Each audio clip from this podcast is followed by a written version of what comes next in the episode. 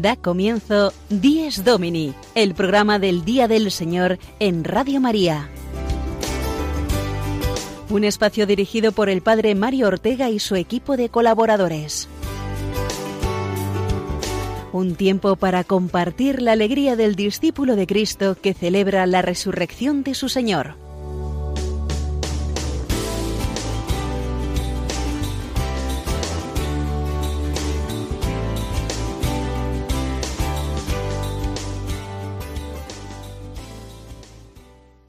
Muy buenos días, feliz solemnidad de Cristo Rey, queridos amigos de Radio María. Os saludamos un domingo más en este programa del Día del Señor, del Dies Domini, programa que hacemos cada domingo, como bien sabéis, desde Roma, desde los estudios de la familia mundial de Radio María, a muy pocos pasos de la Plaza de San Pedro, en el Vaticano. A los micrófonos, el que les habla y dirige este espacio, el Padre Mario Ortega, y aquí conmigo, eh, fiel cada domingo a esta cita con nuestros oyentes, eh, Sofía Lobos. Buenos días, Sofía.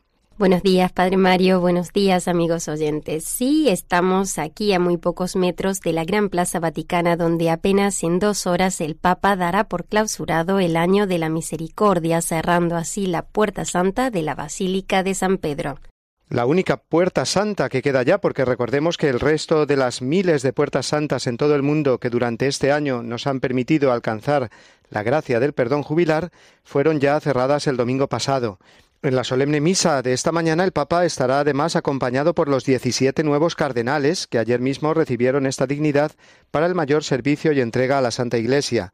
Entre ellos nuestro don Carlos Osoro, arzobispo de Madrid, a quien tuvimos el gusto de felicitar ya ayer por la tarde en el aula Pablo VI en la recepción que ofrecieron los nuevos cardenales. Sí, con la incorporación al colegio cardenalicio de don Carlos, la Iglesia en España está de enhorabuena y en más concretamente la Arquidiócesis de Madrid y la Conferencia Episcopal de la que el cardenal arzobispo de Madrid es vicepresidente. Eso es, muchas buenas cosas hoy entonces. Cristo Rey, vísperas ya del Adviento, clausura del año de la Misericordia y alegría por nuestro nuevo cardenal don Carlos Osoro. De todo ello y de muchas más cosas les hablaremos en esta hora que tenemos por delante. Sofía, por favor, cuéntanos en detalle todo lo que nos espera.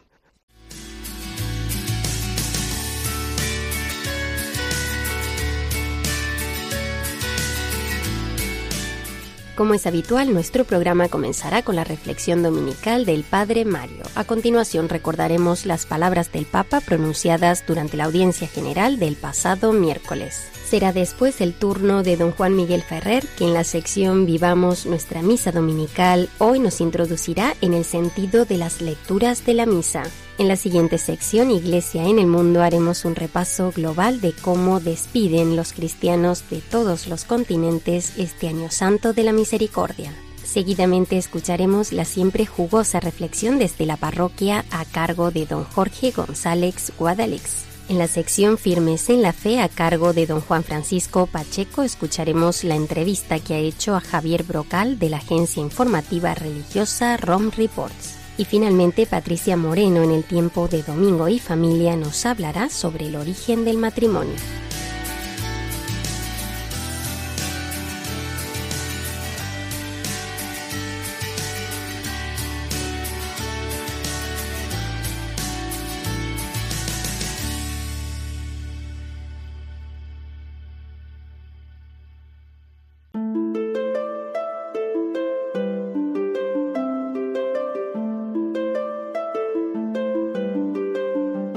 El año jubilar de la misericordia. Solo Dios sabe cuántas gracias se han derramado en tantos corazones que han descubierto o redescubierto a Dios Padre rico en misericordia y se han sentido amados y perdonados a través del sacramento del perdón y de la caridad ejercida con el prójimo. Misericordia recibida y donada. El año jubilar nos ha recordado esta maravillosa dinámica. De Dios Padre recibimos el amor misericordioso y de nuestro corazón ha de salir el perdón que nosotros a su vez tenemos que dar al prójimo. Misericordia recibida. Tenemos un Dios Padre que no se cansa de ofrecer el perdón, que tiene entrañas de misericordia, y por ello nunca debemos ceder al desánimo o a la tristeza que provoca el pecado. Dios es más fuerte que el pecado y lo ha demostrado muriendo en una cruz, signo supremo de la misericordia. Misericordia donada. Misericordiosos como el Padre ha sido el lema que se ha ido repitiendo incesantemente a lo largo de este año que hemos visto escrito en cartelones y folletos, en estampas y medallas conmemorativas. Pero lo que hace falta es que se nos haya quedado escrito, bien escrito en el corazón, porque esa es nuestra vocación y la clave de nuestra felicidad y del mundo entero, ser misericordiosos como el Padre. Obras son amores y no buenas razones, por eso hemos recordado este año que la misericordia se expresa con las obras, siete corporales y siete espirituales, que han de definir siempre el corazón del cristiano como su principal seña de identidad. Dar de comer y de beber, dar posada al peregrino, dar vestido al desnudo. El cristiano ha de dar, se ha de dar siempre. Visitar al enfermo, al encarcelado. El cristiano ha de salir de la vida cómoda y encontrar el prójimo necesitado. Visitar siempre. Cristiano es el que enseña al que no sabe, el que da buen consejo, el que corrige al que se equivoca, el que perdona al que le ofende y consuela al triste, el que sufre con paciencia. No hay nada más maravilloso que experimentar la misericordia y donar misericordia. No hay nada que más necesite el mundo que esto, experimentar misericordia y donar misericordia. No hay futuro sin misericordia, porque la alternativa sería siempre la de la dinámica del rencor egoísta. Solo se puede construir desde la misericordia. Por eso el Papa nos dice hoy, encomendemos la vida de la Iglesia, la humanidad entera y el inmenso cosmos al señorío de Cristo, esperando que derrame su misericordia como el rocío de la mañana para una fecunda historia, todavía por construir, con el compromiso de todos en el próximo futuro. Como deseo que los años por venir estén impregnados de misericordia para poder ir al encuentro de cada persona llevando la bondad y la ternura de Dios. De la bula Misericordiae Bultus. Se cierra, por tanto, la puerta santa de San Pedro, pero no podemos cerrar nosotros la puerta de nuestro corazón a la misericordia, porque sólo el que la practique entrará en el reino de los cielos, y el que se olvide de ella será excluido, según dijo textualmente Jesucristo, el Rey del universo, el Rey de la misericordia.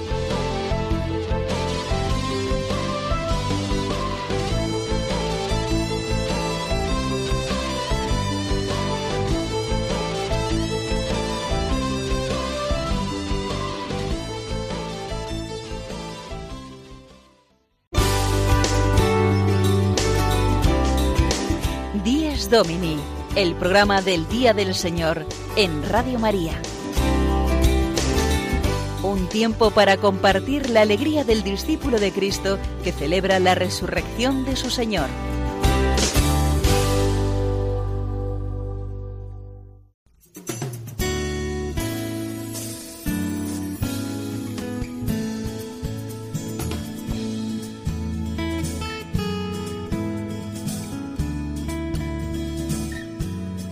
Iglesia desde Roma, la noticia semanal desde la ciudad eterna.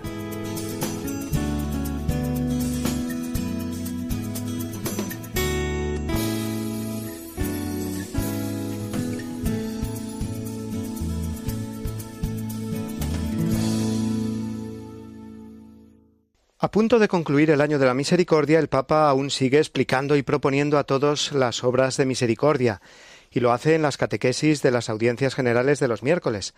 El miércoles pasado eh, se centró en la obra de misericordia espiritual que dice sufrir con paciencia los defectos del prójimo, o también se puede expresar tener paciencia con las personas molestas, es decir, la relación que hay entre la paciencia y la misericordia, o la paciencia que lleva a la misericordia de soportar al prójimo cuando su actitud o sus obras me puedan molestar y como ya es habitual en la reflexión del Papa sobre las obras de la misericordia, él siempre parte del ejemplo de Jesús, para hacernos ver que el ejercer la caridad no es tanto un cumplir un mandamiento o doctrina, sino eh, seguir el ejemplo del Maestro. Estas fueron las palabras de Francisco. He dedicado la catequesis de hoy a la obra de misericordia que nos pide sufrir con paciencia los defectos del prójimo. En la Biblia Dios se muestra como un Dios paciente y misericordioso que soporta los lamentos de su pueblo. También Jesús fue paciente durante los tres años de su vida pública. Pensemos en el episodio de la madre de Santiago y Juan, que pidió para sus hijos que se sentaran uno a la derecha, otro a la izquierda en el reino de los cielos. Jesús, en cambio, aprovechó esa situación para enseñarles y corregirles. Soportar los defectos del prójimo es una obra de misericordia que está muy relacionada con otras dos, dijo el Papa, enseñar al que no sabe y corregir al que se equivoca. El pontífice aclaró que todas estas actitudes de misericordia, no tanto en el orden material, sino más bien en el espiritual, van configurando nuestra caridad con el prójimo, nuestro salir de nosotros mismos para amar al otro. Pero eh, sirve también, concluyó el Papa, para evaluarnos a nosotros mismos es decir, ver si eso que yo deseo corregir en el prójimo, ese defecto que veo en él, eh, no será que yo lo tengo mayor. Eh, es decir, pensar humildemente, en definitiva, cuántas veces los demás nos han tenido que soportar a nosotros. Así lo dijo el pontífice. Esta obra de misericordia espiritual está relacionada con otras dos, corregir al que se equivoca y enseñar al que no sabe supone un gran esfuerzo ayudar a otros para que crezcan en la fe y caminen en la vida. La exigencia de aconsejar, amonestar y enseñar no nos ha de llevar a considerarnos mejores que los demás, sino más bien nos impulsa a entrar en nosotros mismos para verificar si somos coherentes con lo que pedimos a los demás.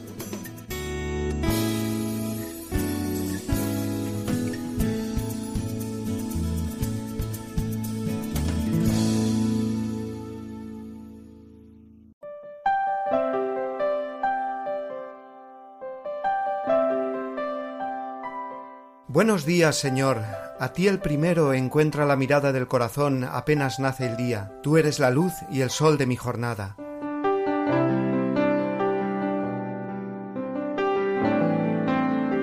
Buenos días, Señor. Contigo quiero andar por la vereda. Tú, mi camino, mi verdad, mi vida. Tú, la esperanza firme que me queda.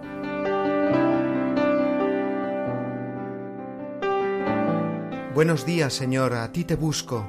Levanto a ti las manos y el corazón al despertar la aurora. Quiero encontrarte siempre en mis hermanos.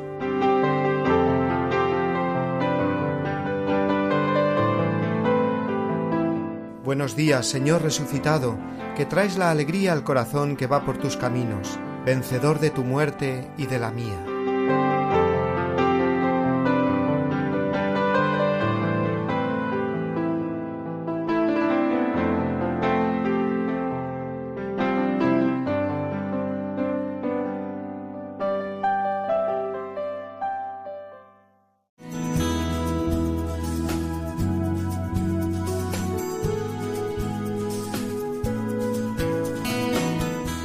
Mejor nuestra misa dominical, el apunte litúrgico semanal de don Juan Miguel Ferrer.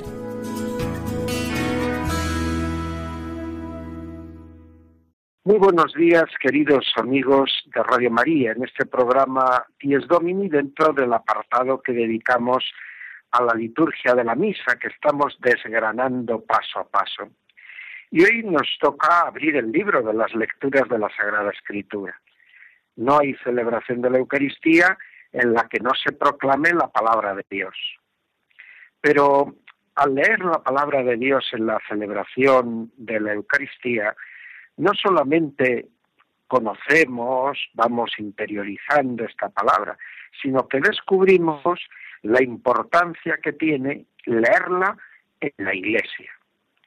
La palabra de Dios puede ser leída por cualquier persona. Cualquiera puede comprarse una Biblia y ponerse a leer, pero les puede pasar como aquel eunuco, ministro de la reina Candaces, que se encuentra con el diácono San Felipe, tal y como nos narra el libro de los Hechos de los Apóstoles. ¿Y qué le pasaba a aquel hombre? Pues que leía al profeta y no entendía lo que leía. De hecho, Dios manda al diácono Felipe para preguntarle, ¿entiendes lo que lees? Y aquel hombre se lamenta, ¿y yo cómo lo voy a entender si no tengo quien me lo explique? La explicación no es que la tenga que dar un erudito. La Biblia en su conocimiento profundo no es solo cosa de sabios, de gente que ha estudiado mucho, es sobre todo cosa de fe. Leer la Biblia en la iglesia es leerla en la tradición, sí, de muchos sabios que han estudiado, pero sobre todo de una iglesia que ha leído la palabra de Dios guiada por el Espíritu Santo desde los primeros tiempos y que custodia esa tradición. Leer la palabra de Dios en el sentido, a la luz que nos da la fe transmitida por Jesucristo. La fe en el que murió y resucitó para nuestra salvación. Fijaros qué importante es cuando en el Evangelio de San Lucas, cuando los discípulos tienen tanta dificultad para creer en la resurrección, que al aparecerse Jesús les abriese el entendimiento para comprender las escrituras. Es decir, para que ellos pudieran hacer lo mismo que habían hecho, lo, perdón, lo mismo que él había hecho con los discípulos de Maús en el camino, que era irles explicando todo cuanto a él se refería en las escrituras. Y aquellos discípulos tendrán que decir después cómo nos ardía el corazón mientras nos explicaba las escrituras. Es verdad, cuando leemos en la iglesia la palabra de Dios, dentro de la celebración de la Eucaristía, estamos leyendo esa palabra a la luz de esa fe de generaciones de cristianos, a la luz de esa iglesia a la que el Espíritu Santo abrió el entendimiento para comprender las escrituras. Por eso los mismos libros de la palabra de Dios que leemos en la misa hay ya un presentar la palabra de Dios distinto a cuando abrimos una Biblia. Se trata de una selección, de una colocación de unas perícopas junto a otras, de unos títulos que aparecen en colorado al inicio de cada una de las lecturas. Toda esa selección, todos esos títulos, todo ese orden de lecturas a lo largo de los ciclos del año litúrgico y el acompañamiento de las oraciones de la Iglesia en la misa y formulario de cada día, sobre todo a lo largo de domingos y solemnidades del Señor, está interpretándonos las escrituras desde la fe de la Iglesia y nos permite conocer el significado de la palabra de Dios, aunque no seamos grandes eruditos, con gran profundidad. Eso también debe hacer la humilía. La homilía es una ayuda que nos presta el sacerdote para caer en la cuenta de estas cosas, para que nosotros que a lo mejor no tenemos delante el libro de los leccionarios, sí que tengamos con la ayuda del sacerdote esta conexión de elementos, esta conciencia viva de la luz que la fe de la Iglesia nos presta para entender la escritura y para saber cómo está relacionada con la celebración que ahora estamos viviendo y con la vida de cada día. Verdaderamente la palabra de Dios es muy importante en la celebración de la Eucaristía. Por eso, no solo la Eucaristía, sino que en general todos los sacramentos nos pide la Iglesia, desde el Concilio Vaticano II, que los celebremos tras escuchar la palabra de Dios. Porque en la palabra se nos anuncia lo que los sacramentos, y especialmente la Eucaristía, quiere realizar en nuestra vida en la palabra se nos da el vocabulario de la fe, se nos dan las claves de esa historia sagrada, de esos grandes temas que recorren toda la historia de la salvación y que nos permiten luego entender el lenguaje de la liturgia, sus palabras y sus signos, entender en el fondo las acciones de Jesús y las maravillas de gracia que quieren operar en nosotros. Vivamos, pues, con mucha atención la liturgia de la palabra en cada Eucaristía. Dejémonos tocar el corazón e instruir por la Iglesia nuestra Madre. Aprendamos ahí el vocabulario de la fe, descubramos ahí las grandezas del amor de Dios que en cada Eucaristía, en cada celebración sacramental, nos quiere entregar nuestro Dios.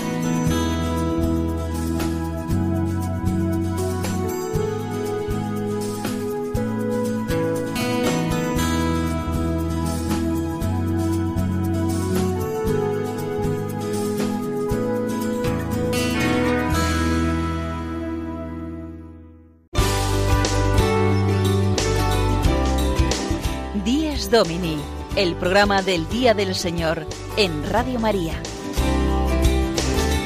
Un tiempo para compartir la alegría del discípulo de Cristo que celebra la resurrección de su Señor.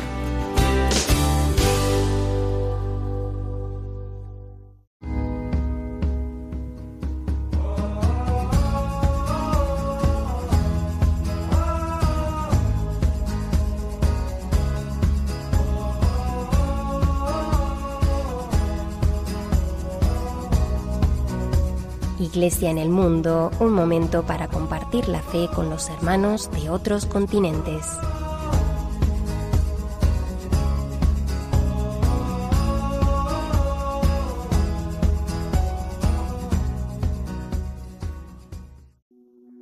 Hoy el Papa Francisco cerrará la puerta santa de la Basílica de San Pedro, concluyendo así el año santo de la misericordia que empezó el 8 de diciembre de 2015. Miles de peregrinos asistirán a la Plaza de San Pedro para celebrar juntos la misa de clausura del jubileo, que recordando las palabras del Santo Padre, este final del año santo no significa el fin del tiempo de la misericordia, sino el inicio de un nuevo caminar que nos conduce constantemente hacia la misericordia del Padre. Hoy en este espacio dirigimos nuestras miradas no solo hacia lo que va a pasar en Roma, sino hacia la Iglesia Universal, extendida por todo el mundo. Hoy conectamos con millones de cristianos y católicos dispersos y unidos al mismo tiempo espiritualmente por todo el mundo y que en este día despiden el año de la misericordia. Y para ello hacemos un repaso global por todos los continentes en donde la Iglesia peregrina y misionera ha llevado durante este jubileo el mensaje de misericordia, renovación, perdón e indulgencia a todo aquel que estuviera dispuesto a recibir esta gracia del Padre. Así la Iglesia en el continente americano, la cual tuvo su celebración especial de este jubileo de la misericordia del 27 al 30 de agosto de 2016 en Bogotá, Colombia, destaca el impulso a la misión continental que ha supuesto este tiempo especial de gracia para toda América, marcada por un complejo marco político, económico y social que afecta diariamente a muchos de sus países integrantes, marcados por conflictos internos, factores de pobreza, violencia y criminalidad que tanto daño hacen al pueblo peregrino de Dios. A través de actividades, gestos y acciones concretas, la Iglesia en América, cuyo origen es la propia misión evangelizadora, ha apostado por llevar a la práctica la misericordia como alma de una cultura del encuentro, de perdón y de reconciliación, que llegue hasta el corazón de todo el pueblo americano y lo renueve por dentro pasando ahora por la iglesia en Roma, el viejo continente donde está instaurada históricamente la Santa Sede y desde donde el Papa, su máxima autoridad, ha convocado este jubileo, podríamos decir que este año santo de la misericordia ha supuesto una oportunidad de renovación espiritual, un gran despertar de fe en muchos corazones cristianos alejados de Dios o distraídos de la verdadera esencia del cristianismo, llevar la buena noticia de Cristo, el mensaje de salvación por el cual Él dio su vida para que llegue a todas las periferias. La Iglesia en Europa ha recibido este jubileo como una brisa fresca para muchos corazones cristianos saturados por el frenético ritmo de avance económico, social y de bienestar social europeo que a menudo nos hace caer en la tentación de acomodarnos en nuestra zona de confort y olvidarnos de quienes tenemos al lado, aquellos de quienes más sufren y necesitan de nosotros. Nos centramos ahora en la iglesia africana, donde el Papa Francisco abrió la primera puerta santa del Jubileo de la Misericordia en la Catedral de Bangui en su viaje apostólico a la República Centroafricana. Allí este año jubilar se ha vivido literalmente como una fiesta, la fiesta del perdón, de la esperanza, un verdadero encuentro de cada cristiano con Dios, que no los abandona a pesar de las dificultades y extremas situaciones de pobreza, violencia y explotación. Allí las obras de misericordia corporal y espirituales junto con las catequesis del Papa se han convertido en el manual fundamental para todos los feligreses. África, una iglesia joven, creciente, con un potencial de fraternidad enorme basado en el pilar fundamental de su sociedad, que es la fe ciega depositada en Dios, ha celebrado este año santo con gozo, pero sobre todo con mucha esperanza toca el turno de nuestros hermanos en Asia y Oceanía, quienes han vivido este jubileo centrándose especialmente en llevar este mensaje de perdón y misericordia a los más jóvenes de sus pueblos, tomando como modelo la vida de numerosos mártires que han dejado en esta tierra su vida por amor y por defender la fe en Cristo, buscando promover a través de la misericordia la alegría del Evangelio que propone el Papa para todos católicos y no católicos, creyentes y no creyentes. Incluso hasta en la Antártida, para muchos el llamado continente helado, los católicos han podido celebrar el jubileo de la misericordia en la capilla San Francisco de Asís, la primera de rito católico fundada en estas latitudes, desde donde nos han llegado varios testimonios de cristianos que han podido cruzar la puerta santa también en medio de los hielos y recibir así la indulgencia. Año Santo de la Misericordia, un año de perdón, de renovación que nos ha regalado la gracia de ver proclamados a numerosos nuevos santos, como la Madre Teresa de Calcuta, José Sánchez del Río, el pequeño mártir mexicano, nuestro querido Monseñor Manuel González García y el cura Brochero, por citar algunos ejemplos, todos ellos auténticos testimonios de misericordia. El jubileo termina hoy, pero nuestro camino de vida misericordiosa no ha hecho más que empezar. Recordemos siempre que Jesús es la puerta santa que permanece abierta para siempre.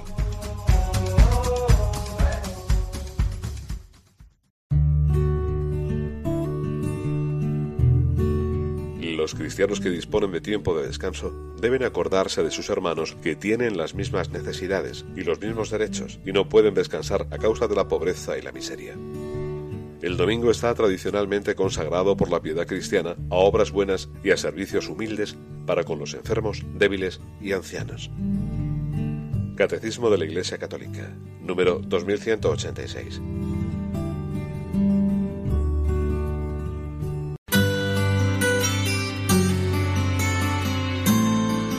El domingo desde mi parroquia una reflexión a cargo de don Jorge González Guadalix.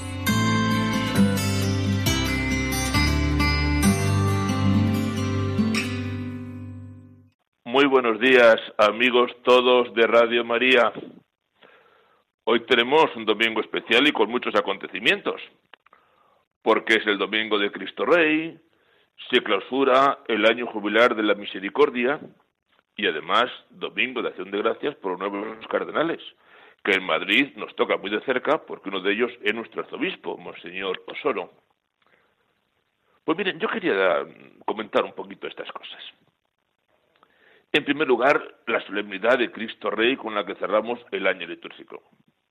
Porque al final, y como resumen, un año más, tenemos que volver a proclamar que no tenemos otro Señor que Cristo, que no podemos que no queremos buscar otra cosa que Cristo y que si tenemos a Cristo tenemos todo y sin Él no tenemos nada. Pero estamos clausurando el año de la misericordia, que ha querido ser para cada uno de nosotros una llamada a volver de nuestros pecados y refugiarnos en el abrazo amoroso del Padre que nos llama insistentemente a la conversión. El Dios Padre el que ha querido buscarnos una vez más y ha estado tirando de nosotros con una oferta que difícilmente puede rechazarse. Perdón generoso y total, sin más condición, que pedirlo humildemente en la penitencia y el firme propósito de cambiar de vida. Este año de la misericordia ha sido también una llamada permanente, ya desde el Santo Padre, a poner los ojos en los hermanos más necesitados, en los que sufren en los pobres, en los débiles, y cada persona hambrienta y sedenta de amor, y ofrecerles el consuelo del amor y la solidaridad. El Papa Francisco nos ha estado urgiendo a estar con los más frágiles, con los más pobres, con los más heridos de la vida. Y la gran herida del hombre, su mayor pobreza, es la de no conocer a Jesucristo. Podremos dar de comer al hambriento y de beber al sediento, que hay que hacerlo.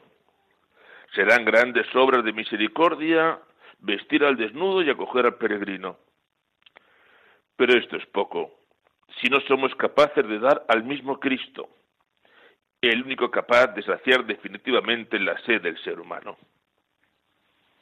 Oigan, qué gran prueba de amor al desvalido es el ejercicio de las obras de misericordia corporales pero tanta o más necesidad que de ellas, los hombres tienen de que se acerque a ellos alguien para hablarles de Dios, para enseñarles la palabra, corregir sus flaquezas y rezar por ellos.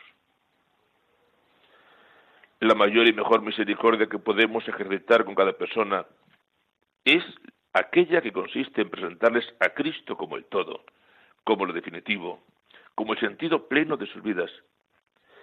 Es que, es que si no damos a Cristo, no damos nada. Una persona indigente se lo reprochaba un día a un voluntario de Cáritas. Ustedes me dieron alimentos y ropa y no tuvieron reparo en sentarse un rato conmigo, que se lo agradezco. Pero hay una cosa que no entiendo. Si dicen que para ustedes lo más grande es Jesucristo, que en Él está la vida eterna, ¿por qué no me lo quisieron contar? Es que yo no tengo derecho al Evangelio. Año de la misericordia, año de Cristo, año para que todos nos entreguemos a Él y a su Iglesia para siempre. Y permítanme que acabe felicitando a mi arzobispo, don Carlos Osoro, por su nombramiento como cardenal. Que ese color púrpura que desde hoy usará en sus vestidos le recuerde que está llamado a dar la vida por Cristo, por la Iglesia y que no flaquee en ello. Para ello cuenta desde hoy con nuestra oración.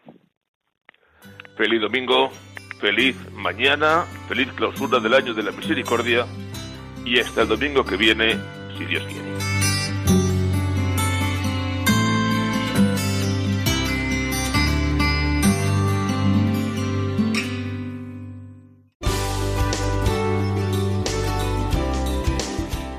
Domini, el programa del Día del Señor en Radio María. Un tiempo para compartir la alegría del discípulo de Cristo que celebra la resurrección de su Señor.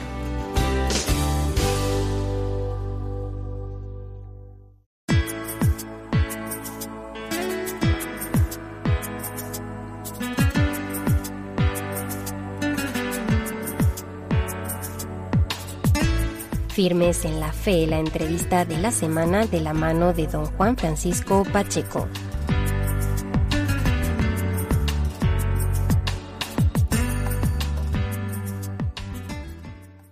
Buenos días amigos de Radio María.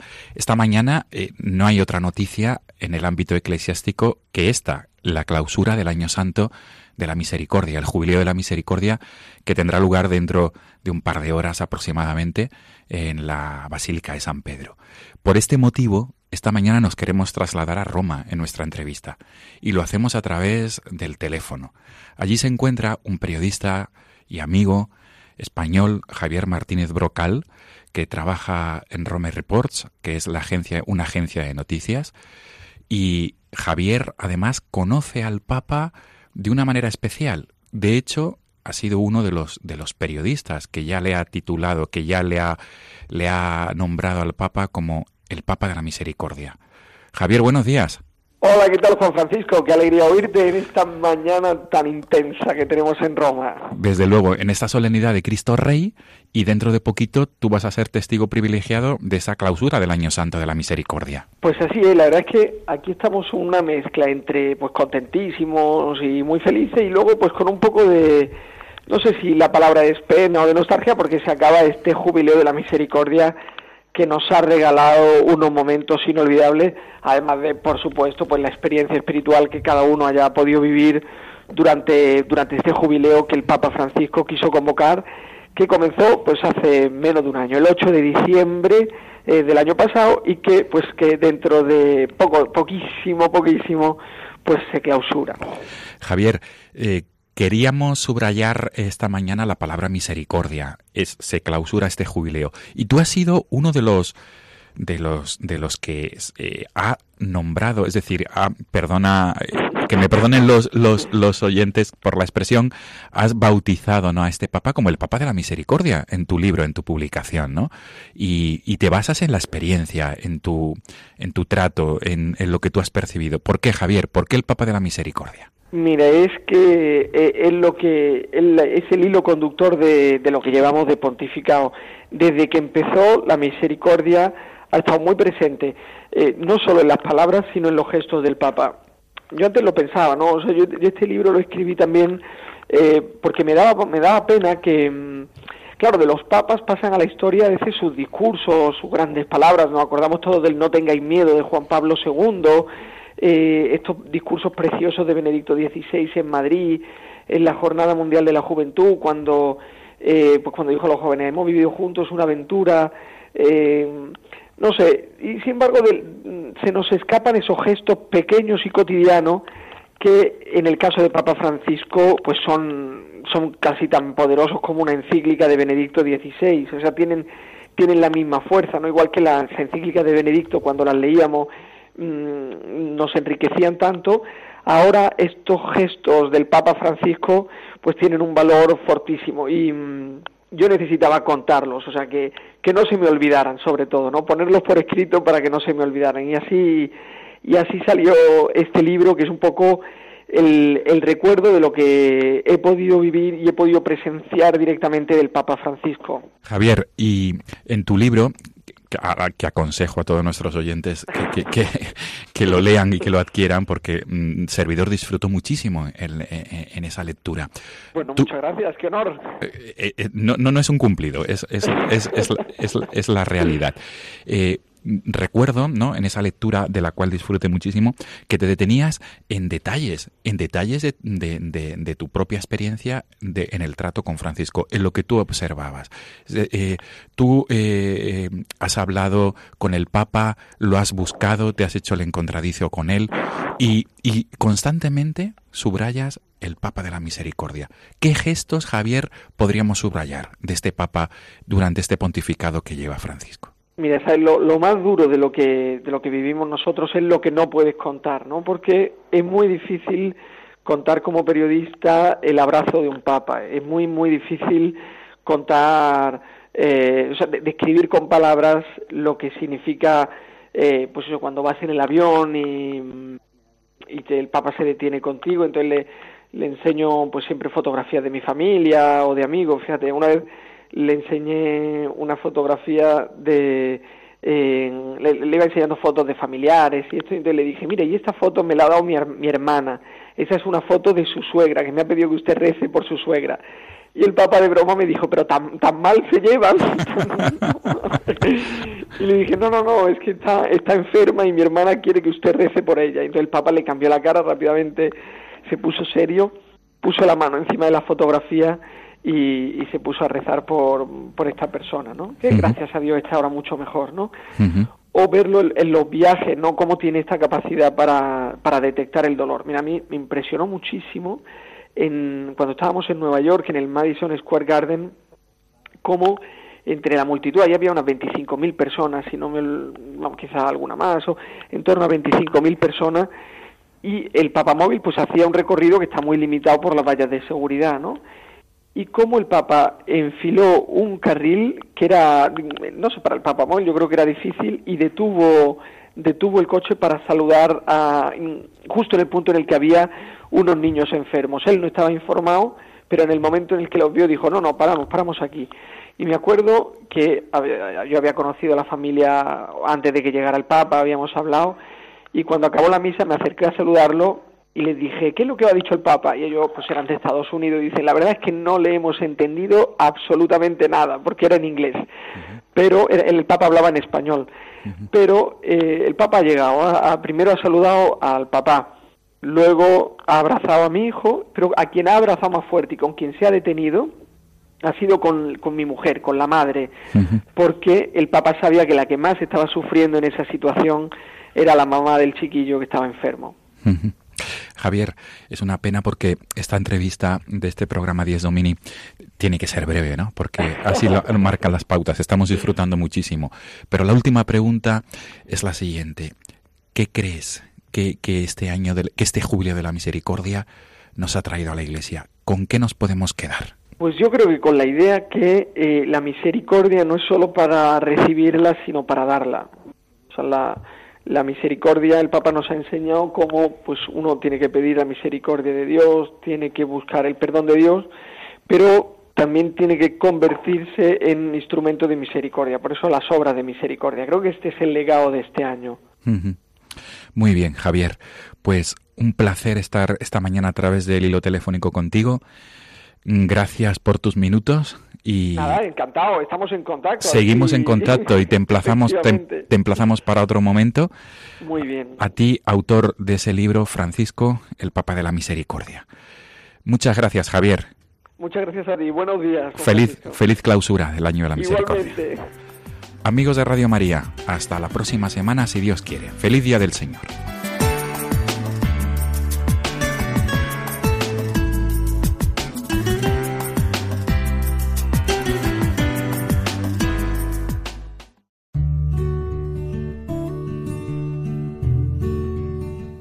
Cristianos deben santificar el domingo, dedicando a su familia el tiempo y los cuidados difíciles de prestar los otros días de la semana.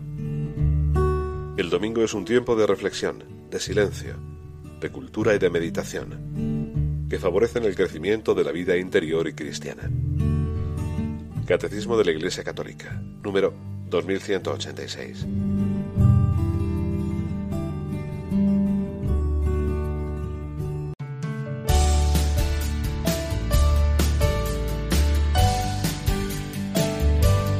Domingo y Familia, una sección a cargo de Patricia Moreno.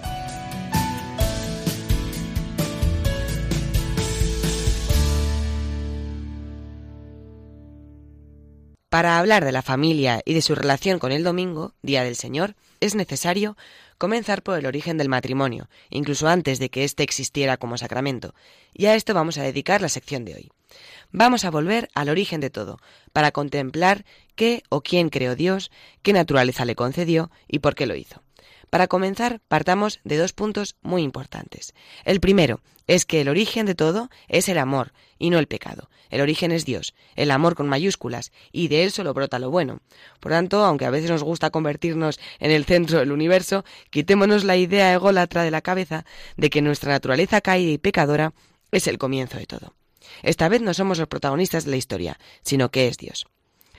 El segundo punto importante hay que, tener en cuenta es que el matrimonio es el de un hombre y una mujer, quienes conforman la familia, el escenario en el que tiene lugar la vida. Para entender el matrimonio y su responsabilidad al formar una familia, hay que volver al Génesis, donde se dice que Dios creó al hombre y a la mujer, y vio que era muy bueno. En el Génesis se revelan tres cosas originarias, la soledad originaria, la unidad originaria y la desnudez originaria. Empecemos por la primera, la soledad originaria.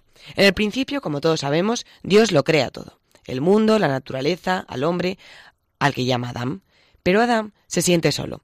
Puede disfrutar de todas las especies animales, reptiles, aves, mamíferos, más grandes, más pequeños, pero a pesar de ser un animal entre animales, su diferencia viene dada por el cuerpo, porque el hombre es de otra naturaleza. Se siente distinto porque procede directamente de Dios, que deja su huella en el alma. El hombre es un ser personal. Es esto lo que lo diferencia de los animales. ¿Por qué? Porque tiene autoconciencia. Adán es consciente de su existencia, se percibe a sí mismo. Él es su cuerpo, que le permite ver, sentir, oír, hablar, y lo experimenta como algo que es, no que tiene. El cuerpo, por tanto, forma parte de su ser persona.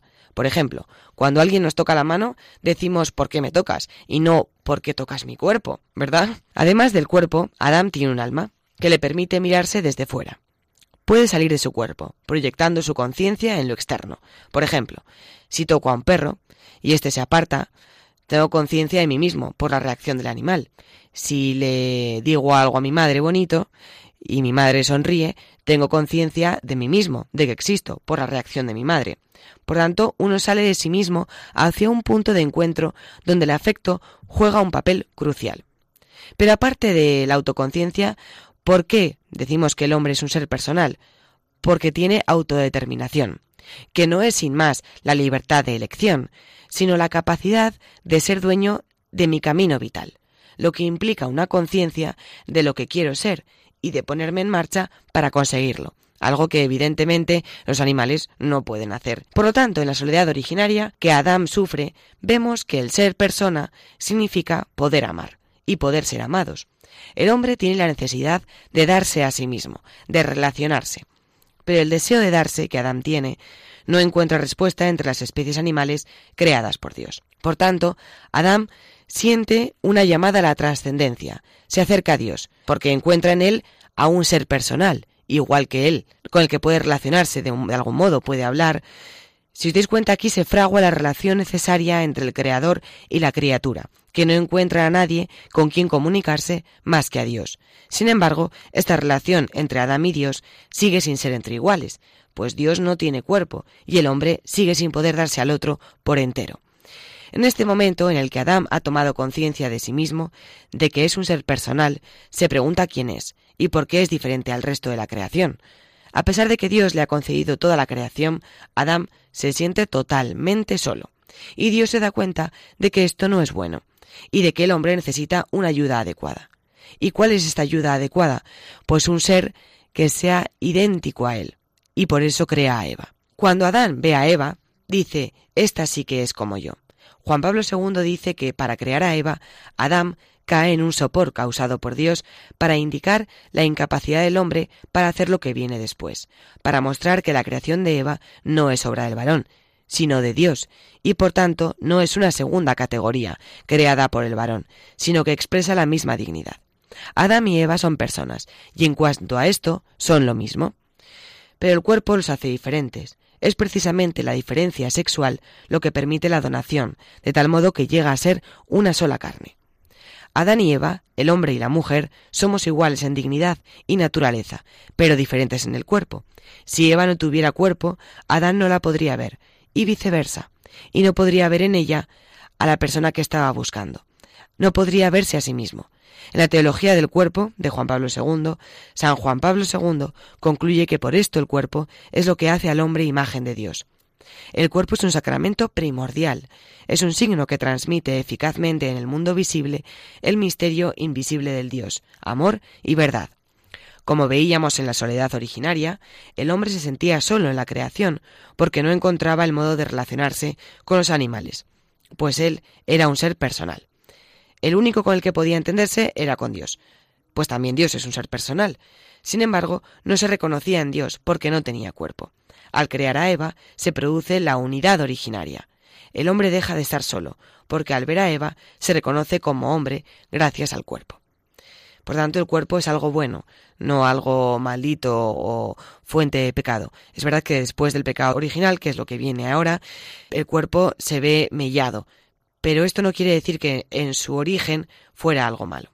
Y aquí llegamos a la desnudez originaria. Esta felicidad del hombre provoca la envidia del demonio, pues Dios crea el mundo para la plenitud y la felicidad del hombre. Como sabéis, en el paraíso existía el árbol de la vida, que representa lo que Dios nos regala, y el árbol del conocimiento o de la ciencia del bien y del mal, que representa la autosuficiencia del hombre, para determinar qué es bueno y qué es malo, es decir, para convertirse en Dios.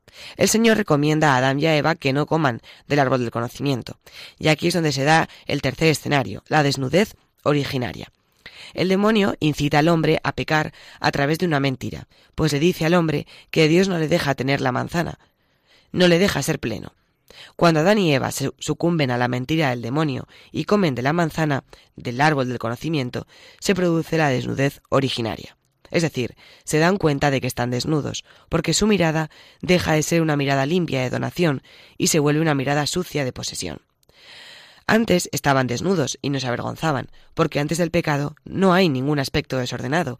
El cuerpo invita a la comunión personal. Eva en su desnudez se descubre como don para Adán, porque Adán así se lo revela a través de una mirada honesta, amorosa y respetuosa, agradeciendo ese don, entregándose y ofreciéndose como don para ella. Se rompe así la soledad originaria. Para el hombre la mujer es el camino para llegar a Dios y viceversa. Sin embargo, al pecar, esa mirada limpia, inocente y sin malicia se vuelve sucia, y por eso Adán y Eva necesitan ocultarse el uno del otro, y ambos de Dios. Se producen, por tanto, con esta desnudez originaria, tres rupturas. La primera ruptura es con Dios, pues deja de comunicarse con Él, como consecuencia del pecado original. El paraíso ya no es el hogar del hombre, porque aparece la vergüenza y el miedo a Dios. Ya no se le ve como creador padre. La segunda ruptura es con el mundo, el paraíso y con la mujer, a quien culpa de comer la manzana. Y la tercera ruptura es la falta de amor de los padres a los hijos. Sin embargo, y a pesar de todo, Dios no nos deja solos y envía a sus hijos descarriados, a su hijo primogénito y a su madre, para que tengan un referente. Hasta aquí la explicación del origen del matrimonio. Hasta la semana que viene y disfrutad del domingo en familia.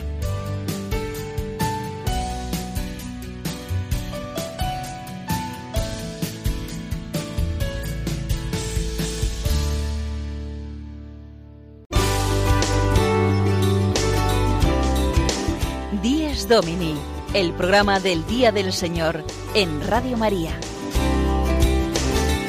Un tiempo para compartir la alegría del discípulo de Cristo que celebra la resurrección de su Señor.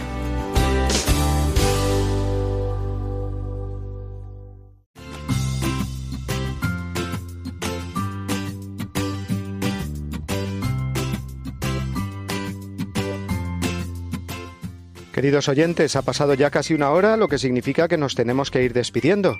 Lo hacemos para irnos ya a participar de la misa de clausura del año de la misericordia y agradecer este tiempo de gracia que ha sido para toda la Iglesia y para cada uno que ha sido tocado por Dios Padre Misericordioso, sintiéndose amado, perdonado y enviado, por supuesto, a practicar esa misma misericordia con el prójimo necesitado.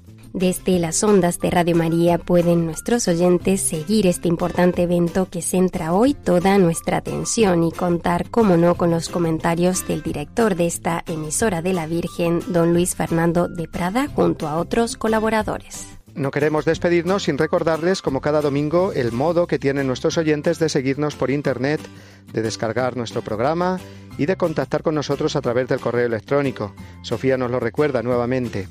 Pues sí, de una manera muy sencilla, nuestros oyentes pueden contactar con nosotros a través de la web oficial de Radio María www.radiomaria.es, donde en el apartado de los podcasts pueden descargar nuestro programa. También lo pueden hacer quienes se manejen mejor a través de las redes sociales, como por ejemplo en Facebook, buscando nuestro espacio con las palabras claves Dies Domini Radio María y finalmente nuestro correo electrónico disponible para quienes quieran enviarnos comentarios, sugerencias o preguntas. diesdomini@radiomaria.es.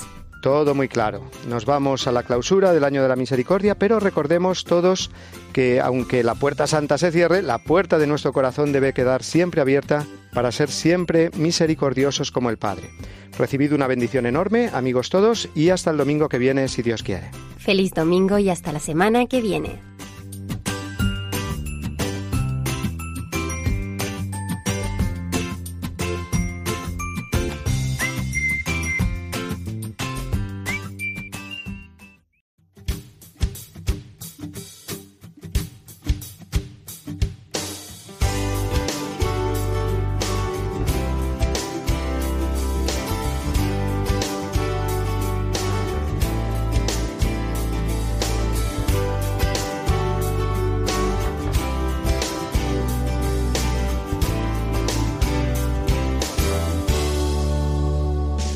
Y así termina Dies Domini, el programa del Día del Señor en Radio María.